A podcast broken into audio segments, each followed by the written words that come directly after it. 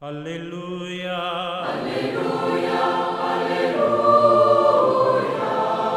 aleluya, aleluya, Hola, ¿qué tal queridos amigos, auditores? Aquí estamos en esta reflexión en este día domingo, el 28 del tiempo durante el año. Hoy la liturgia nos propone la reflexión ahí en Lucas capítulo 17, los versículos del 11 al 19. Y se trata de un gran milagro por parte de Jesús la sanación de diez hombres enfermos de lepra, tanto galileos como samaritanos.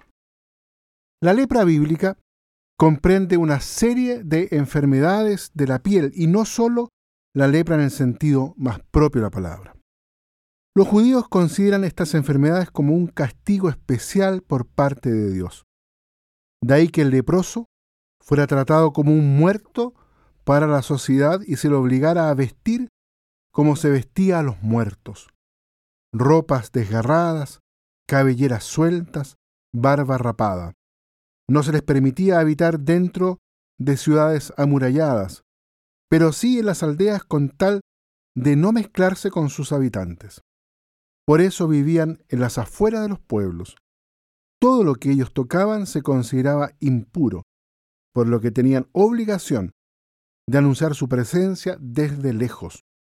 Por eso que normalmente andaban con unas campanas que anunciaban que ellos estaban aproximándose a algún lugar habitado. De este modo, podemos decir que se les permitía asistir al culto de la sinagoga. Eran impuros ritualmente y vivían una especie de vida de excomulgados.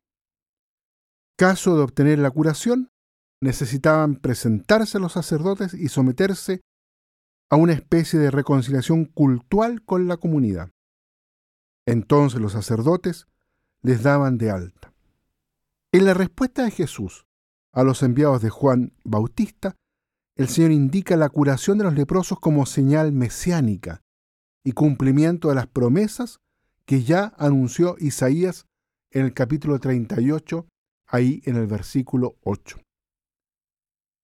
La desgracia, podemos decir, una desgracia cuando se experimenta en modo común, une a las personas. Estos leprosos, como lo decíamos al inicio, habían superado la tradicional enemistad entre judíos y samaritanos. Porque dijimos al inicio, algunos eran samaritanos y otros de la zona de la Galilea, y formaban por lo tanto un solo grupo.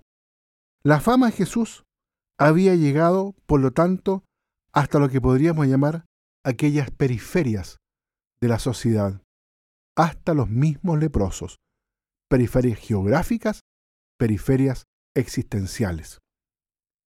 Jesús manda a los leprosos que se pongan en camino para ser reconocidos por los sacerdotes.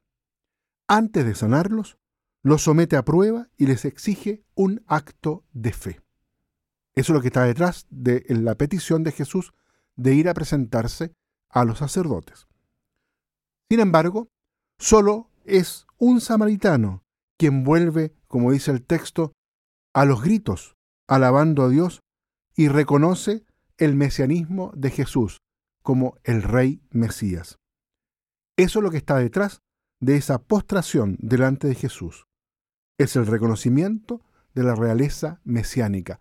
Un samaritano reconoce a Jesús como el rey Mesías. Los otros nueve no vuelven. Parece como si vieran natural que en ellos, que son hijos de Abraham, se les cumplieran las promesas mesiánicas. Sin embargo, en las palabras de Jesús, al samaritano el Señor le dice, tu fe te ha salvado. Con esto Jesús nos enseña, en realidad, que el verdadero Israel está fundamentado en la experiencia de una fe agradecida. Esa es la gran enseñanza por parte de Jesús al final de este signo que él realiza con estas diez personas.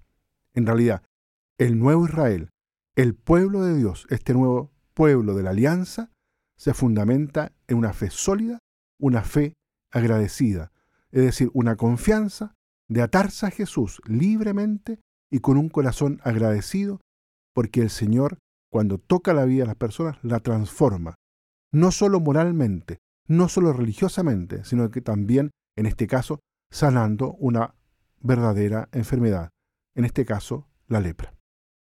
Muy bien, queridos amigos, dejamos hasta aquí la reflexión en este día. Los invito para que también la fe nuestra, la de hoy, la fe de la iglesia, la fe de tu comunidad, la fe donde tú te expresas normalmente y celebras esa fe, sea siempre una fe agradecida. Que Dios los bendiga a todos y a cada uno. Aleluya. Aleluya.